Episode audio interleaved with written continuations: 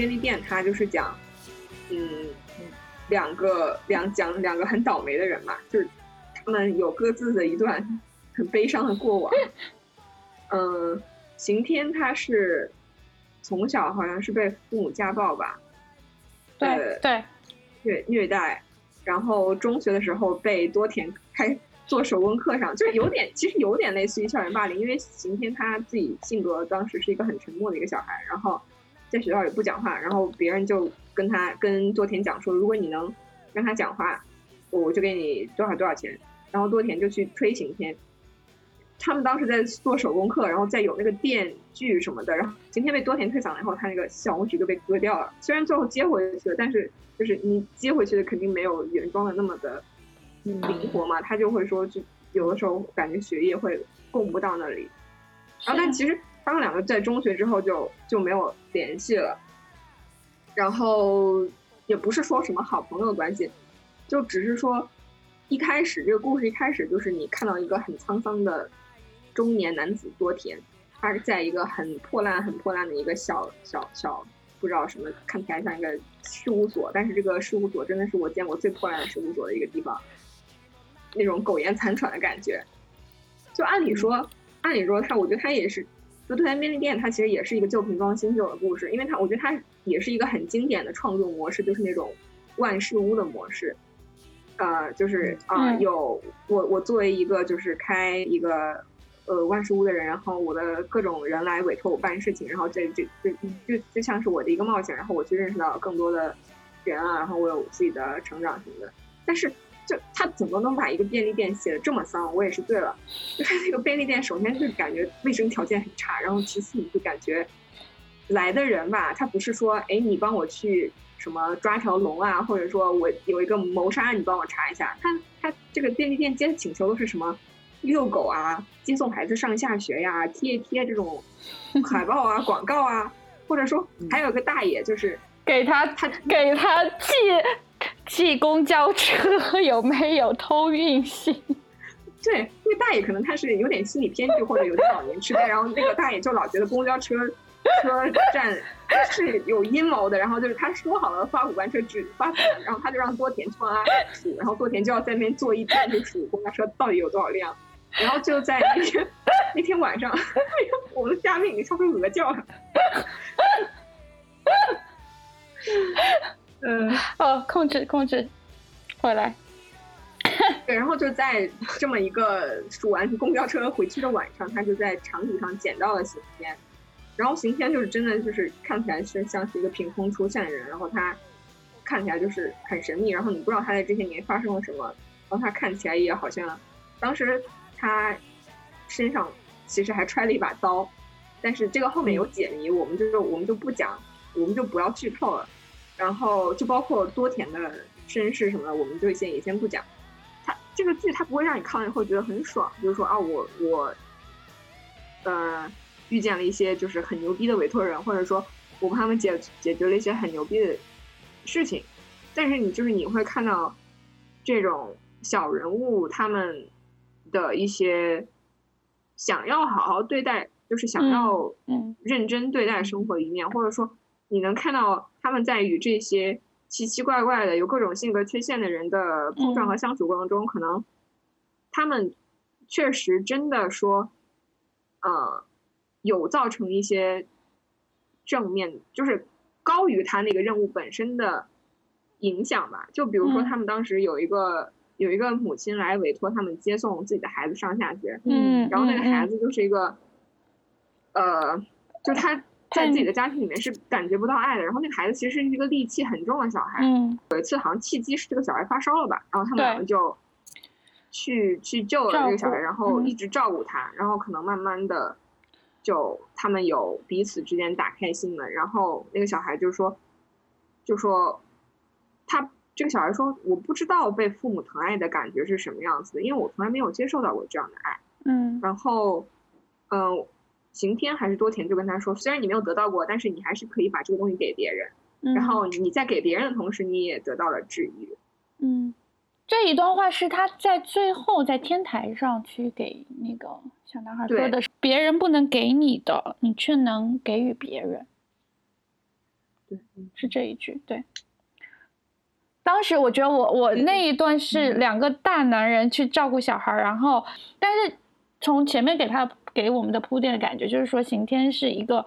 不喜欢小孩，也不懂得拉近人与人之间关系的。但是他在去照顾那个小男孩的时候，他在看那个动画片。动画片最后最后那一个结局是什么？然后刑天就是突然之间就流眼泪了。我觉得这是作作者在这部剧里面有一个他的包容和他的温柔在，是我们前面讲到他去帮助的人都是一些底层的弱势群体，但是这两个人其实他们自己也是属于底层，对他底层的，嗯。但他自己都没有办法照抚慰好自己的时候，就像刑天和多田，其实他们内心那块空洞一直在那里，但他没有选择去把自己那个空洞填上，但去又是通过帮助别人。我觉得对于多田来说，他是想通过开便利屋这个去救赎他自己。嗯，就乍看其实是一个。很废、很颓废的故事，就是两个很颓废的人，很嗯没有什么生活盼头的人，但是其中中间却是讲到，其实是对自己生活的一个救赎，他自己去追求的一个生活。就我觉得日治愈系的日剧有一个特点，就是它让你觉得没有一个人的困境是渺小的。嗯，就我有的时候。嗯，怎么讲？我觉得我有的时候会很多的自我谴责或者自我审查，就是，嗯，我会觉得我不可以不开心，因为我已经拥有的很多了，就是就是我跟更可怜的人相比，我已经拥有的很多，所以我觉得我没有资格去抱怨，或者说我没有资格感觉到痛苦，但是我的痛苦又是真实存在的，嗯，所以就是我又要否定自己的痛苦那种感觉，嗯，然后。但是，但是，我就我就觉得，你去看这一些的剧，他就不会说，没有人会对你指指点点说，哦，你都这么，你都这样了，你你你有什么不满意的？就是。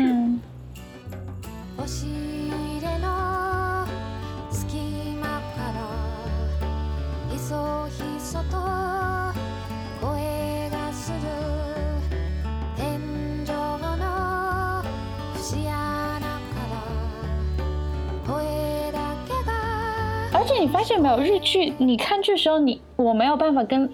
你另外一个人一起看。我可以跟你交流，但是我没有办法说思雨，我们今天就像看电影一样，说我们今天打开一部剧一起来看。对，我觉得日剧是有这个特点的，它很适合，就是你好像一个，就比如说你是一个受伤的野兽，你躺在山洞里面自己一个人看，那它不是。就是我觉得娱乐性不是它的一个主要的效用和目的，甚至你跟别人一起看的时候，你会觉得这个剧很平淡，你看不到他在讲什么，你就会觉得哦，好像有点尴尬，抱歉，你就会觉对朋友说啊，不好意思让你看一个这么无聊的剧，但其实你内心知道不是这样子的，嗯，但是就可能你觉得，呃，跟别的朋友啊，或者说嗯多人的场景的话，你会更选择，比如说你看一个爆米花电影啊，或者看一个恐怖片这种。很有曲折离奇的故事，嗯，那种那种是比较符合这个场景的。嗯，但是这些治愈系日剧就真的是很适合一个人看，或者是尤其是在你甚至是没有办法去把你的这些生活中的困境，或者说你感觉到的痛苦拿出来跟别人讲的时候，嗯，那我觉得这个就是你怎么讲，就是最后的一个，呃。告慰藉你自己的一个手段吧，嗯，所以其实这也是我为什么想做一期这样的节目的原因，因为我其实我对于自私自利，他内心就是我自己内心的受众就是嗯。很多嗯自己独居或者是单身的人，就是我们其实本来我们周围的那种呃社会连接也好，就是是其实是很弱的，嗯。然后可能在很多个场景下，我们都要去自己消化一些东西，所以我就觉得这个如果如果如果可以让更多人看到这些剧，我觉得真的是可以，嗯，有有很好的治愈，嗯，我会觉用感觉它是就像之前看一些日本的文学作品，它是一种寂寞的感觉，但是是一种美好的寂寞，它是美不是美好是美妙的寂寞。所以我是前面看到有人评价说日剧跟韩剧的差异，因为现在韩剧也有拍的好的，像春夜，还有重温，呃，不是那个什么，今生是第一次，什么一九八八那个，嗯，一九八八，一九八八，一九九七，它它那一系列的东西，但这个韩剧它会很热闹，你觉得吗？它会，嗯，它也是，你看那个一九八八，它也是五个人的故事。它是成长的故事，它很热闹的感觉，它有经典台词，但它就是一种很热闹感觉。但是日剧就会是，它也不是说孤单，它也不是说很想念某一个人。审美是那种很清冷、很有甚至有点萧条的那种，嗯，但它就是会以一种嗯很美的方式呈现给你，就不会让你觉得啊，就是孤独就很。是悲伤的，孤独不一定是悲伤的，寂寞不一定是悲伤的。就亚萨西，亚萨西，但是它不是一个负面的东西，它能够去用一个温柔的包容力去来包裹这个东西。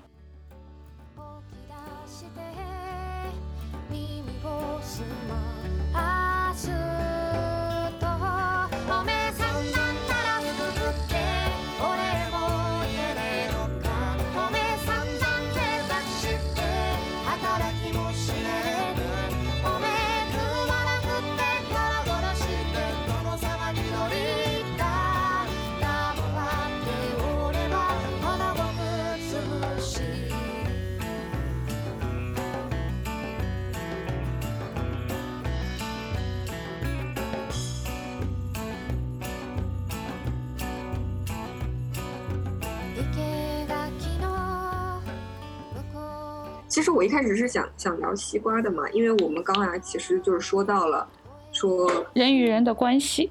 人与人之间的关系和他这种这种连接是跟我自自我的成长又是什么关系？就是跟我对于自我的追求又有什么关系？嗯，然后就其实我觉得很自然而然就带出西瓜这一部剧。嗯嗯，西瓜这一部剧拍的比较早吧，可能是两千。两千零三年左右的一个剧，然后他一开篇镜头就是给到一个小孩子，他在烧自己的卷子，然后那个卷子上面写的只有二十八分。路过了一对双胞胎，就说：“哎，你为什么烧这个卷子？”然后那个小孩就说：“我害怕回家被妈妈看到。”然后那两个双胞胎就跟他说：“没有关系啊，不用担心，反正一九九九年以后，大家就就地球毁灭了，这些烦恼都不存在了。”就是他。一开场就快速的吸引到了我，因为我觉得，啊，我我自己是确实也有过类似的想法吧，或者我觉得可能每一个人在人生中的某一个点的时候都会有想说，哎呀，地球要是毁灭了就好了，嗯，就没有这么多烦心的事情，嗯。然后他下一秒镜头就直接给到了二十年后，那个时间跨度真的拉很大，然后你就。会发现当时那个烧卷的小孩已经变成了一个三十五岁的大妈。如果你说小林美、小林、小林聪美是个大妈，我觉得有点难过。啊，可是她确实是大妈呀！我就是我不能昧着良心说她是个少女吧？就她至少她在剧里的角色 啊是个，就是嗯，不光不她不光是个大妈，她是一个在信用金库上班的一个。一直过着循规蹈矩、平平无奇，甚至无聊到令人发指的一个 一个一个一个这么一个角色。而且他自己本身的性格也是非常的保守和谨慎，非常的墨守成规的一个人。嗯。然后，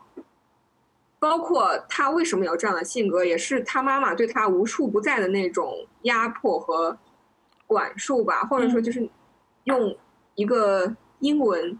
词汇，就是那种 suffocating，就是感觉他。很令人窒息的那种，那种，就其实我觉得很多中国孩子是很 relate 这个事情的，就不是说你妈妈就是打你啊，或者是呃，就是用某种变态的强力手段来控制你，但是就是他会点评你的生活的每一个细节，或者说企图想要把他对于生活的想法强加给你，嗯，然后这一种，但这一种，嗯。干预又被包裹在母爱的这个糖衣下面，嗯，然后就会让你觉得哦，我好像没有办法去拒绝这样一个东西，但是这个东西我确实是，它不是我想要的，嗯。然后可能有些人就会选择就是说，OK，去他妈的，我我自己也要想我自己想做想过的生活。但是嗯。小林聪美她就是一个，在至少在之前的三十五年，但他都去依顺了他妈妈的这样一个角色。嗯嗯，然后因为就是他的叫什么来着？就是他们中午一起吃便当的那个马场马场，马场，对，就是小泉今日子演的那个角色，对就他有一天他们在吃吃便当嘛，马场就突然说，哎呀，大概意思就是说，哎，你说人活这一辈子屠杀呢？有啥意思呢？今年已经，当他他们当时已经是二零零三年了嘛，他说，嗯哎呀，如果是一九九九年世界毁灭了的话，那那我死的时候还没有坐过飞机呢，我还没有吃过米其林三星呢。然后，但当时小林聪美听到这番话也不疑有他嘛，因为其实就是这种话其实也挺正常的吧，就不是说一个很出格的一个什么言论。嗯，但是第二天，他就突然在新闻上看到是马场携款 三亿逃跑了，然后这个事情就对他刺激非常大，然后就就包括包括他嗯、呃他他回家，然后他妈妈说热情盛情邀请他来吃涮肉，然后那个涮肉很好吃，他嗯他就问他妈妈就是怎么想起来买涮肉啊？他妈妈就说把你和那个马场合影卖给了记者，赚了一万块。然后，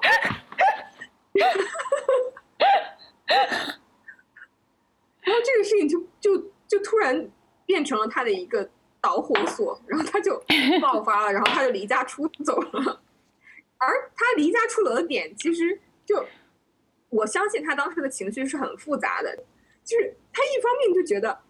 就是这是我朋友哎，你不跟我商量一下，你就你就害我出卖我朋友；另一方面又觉得，为什么？我操，门外五万的你竟然卖了一万，然后第三层就是我竟然，我竟然。我竟然生气的点不是说你出卖了我们友情，而 是说你把卖价格卖低了，对，然后他就很气自己，我觉得我操，我怎么这么就是，嗯，我怎么是这样一个人？然后他嗯就在这种羞愤交 加的情绪中，他就出走。他就离家出走了。前面说，呃，像呃小林阿姨，虽然就是她的出场出场是一个三十四岁的女人，还没有谈过恋爱，但她会说是，然后也是一个循规，还非常循规蹈矩的一个人，也没有任何不好的想法。然后，但是那个马场却就是 想 可以说，哦，我厌倦了现在的生活，那那我要去做个通缉犯好了。然后这样子的人，他会说，我记得开场的时候有有这样一句台词是说，世界上竟然有这样的女人存在，你是不敢相信吧？然后他会说，世界上就是有各种各样的人啊，有我这样子的人也也是可以的。而且他很有很巧妙的一点，他是他来包容他的东西，就是日本电视剧吗？还是电影当中会经常，包括他生活中、文化中会经常出现，就是他的食物的治愈。我我很喜欢西瓜的一点是他那个对于那个厨房的那个镜头，嗯，你会觉我会觉得我很想坐在那里去去，就像他的那个呃管理者，他做的饭永远不好吃或者是怎样，但是会，但会想坐在那里去吃一顿饭。说到这儿就是 legal high，说到美食，那一定是 legal high 对吧？那个 管家大叔。每一集，天哪，那都是结束神仙美味。结束的时候，哎，我们一起来吃一顿吧。首先，大概讲一下 Legal High 的入选理由吧。我觉得，呃，可能很多人会奇怪为什么 Legal High 会混在一个治愈系的清单里面，就因为它可能，嗯、呃，怎么讲，它没有那么的温情脉脉，它很多时候是很。很残忍的去给你揭示了一些社会的黑色心灵鸡汤，反反射，我觉得就是啊，你说，你先说。我觉得他，嗯，对他很很多时候很残忍的揭示了一些事情的黑暗面吧，或者说他会揭示两种两个群体他们之间的这种利益矛盾。然后很多时候你觉得本来这个事情的呃对错边界是很明显的，就是一边倒的你就觉得哦我应该支持哪一边，但是在古美门辩论完以后，你就觉得我操，好像那个坏人也很有道理呀。嗯，然后嗯就真的是古美文打哪一遍，几乎古美文永远打反方辩题，但是每次他讲完以后，你就觉得他说的对。然后这个剧它的议题，它其实比起人与人之间的关系或某一个人的人生，它更宏观的去讨论了很多的社会议题。嗯然后它，我觉得它最主要的核心讨论的就是一个社会正义吧。嗯在不同场景下，你怎么样去实现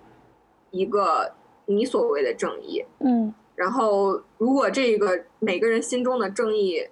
是不同的，然后嗯。这个编剧他能呈现出每一个人的心中的正义是是怎么样的一个逻辑线，或者怎么样一个来由，我觉得这个是一个很牛逼的点，因为我觉得互联网发展到今天，觉得它其实是加深了，就它虽然说是号称承担着嗯。把世界连接成一个地球村的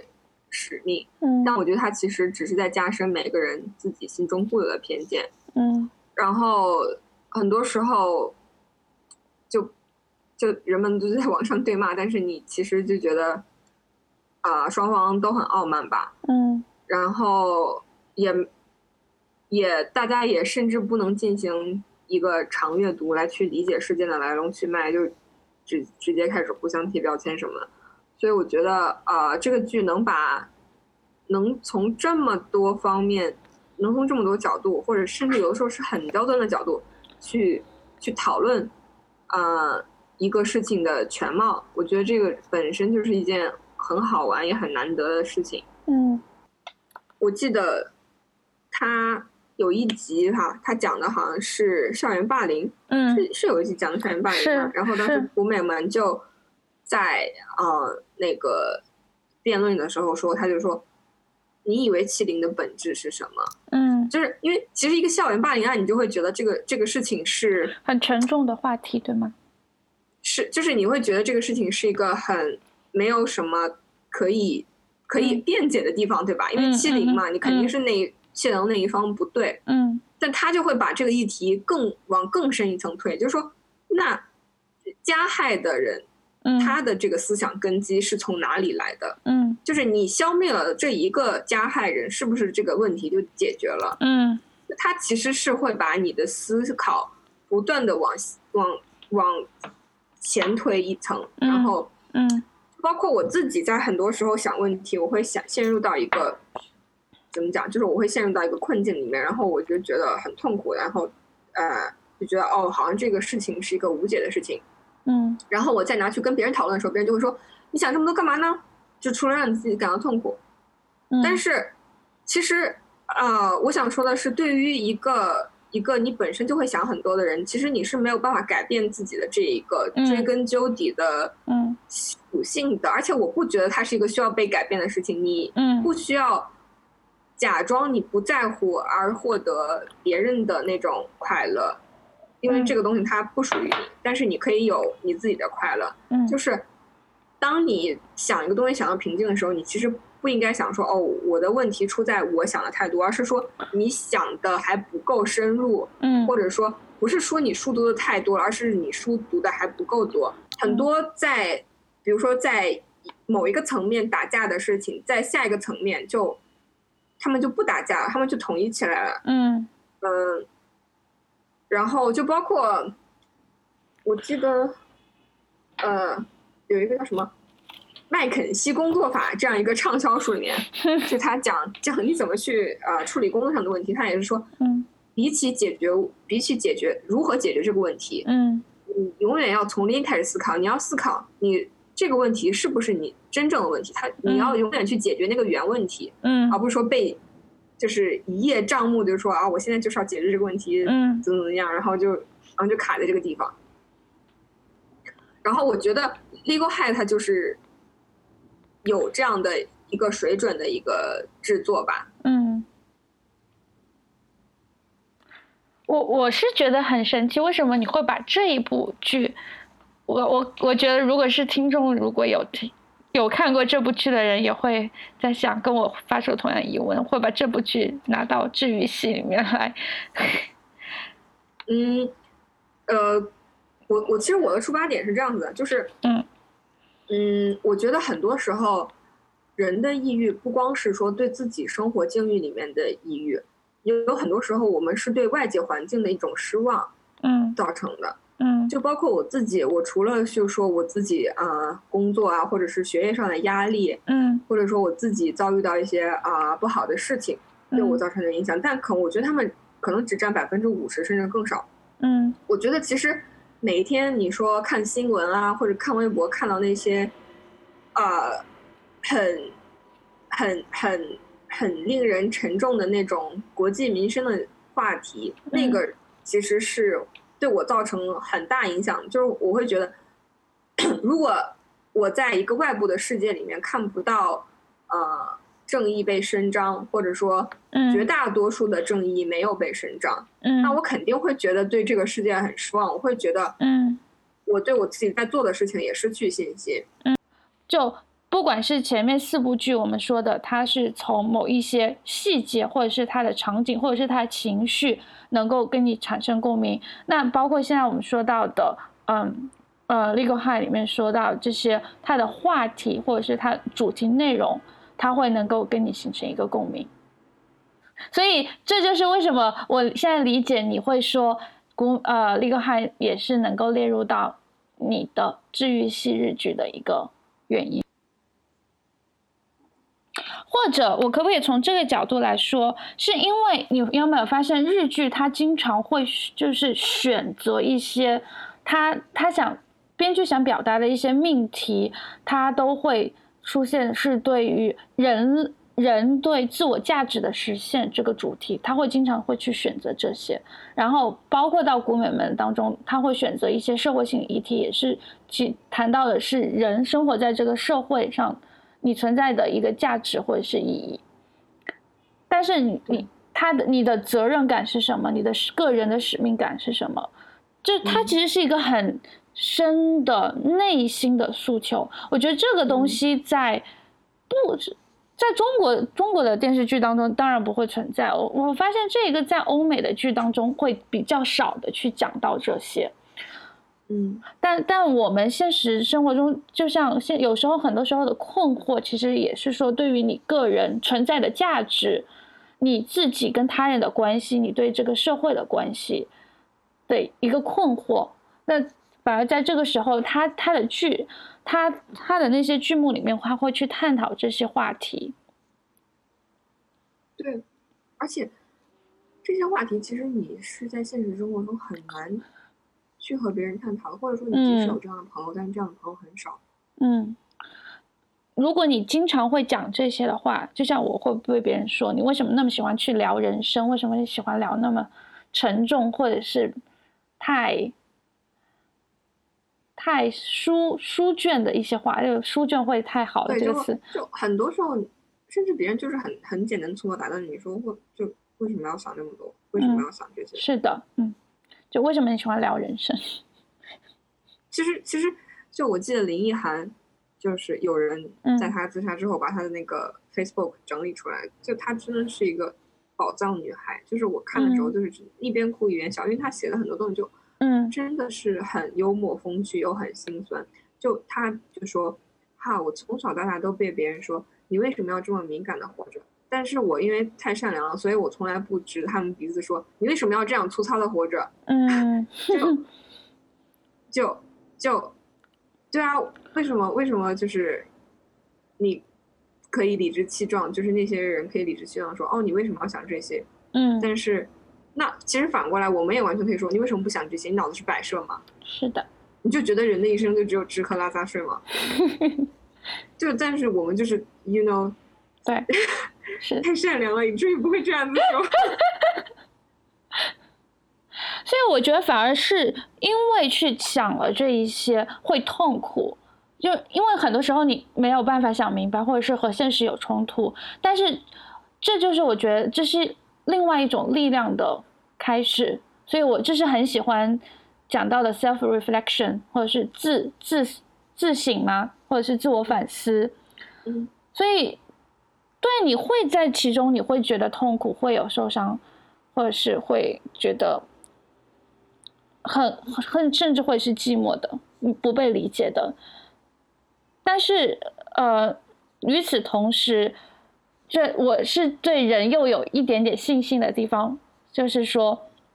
还是会想着朝好的一边去，去继续走，或者是眼光继续放长远一些。哎，这让我想到《西瓜》里面的一一句台词，哎，就好像是结尾的时候说的是，那人生。就像刚开始一样，你是看不到前方的。但是，那不管谁都是这样子的。但是，活着就是啊，这样是这样子一句话吗？还是说，对，就是那个教授再去看他快要呃离世的，就是青年时期的女伴的时候嘛，在病院里面，然后他们就聊到说，哎，活着就是不知道未来会发生什么，就是不知道未来会发生什么才是活着嘛。大概是这样。嗯，然后后面又会说，啊，又开始新的一天了，然后又是相似的一天，但是虽然是相似的一天，但是又是完全不同的一天。嗯，就是即使我们想要把日子过得更好，虽然终点都是死亡，但是我觉得活着，你总要是有抱着一点什么信念继续往后走的。嗯。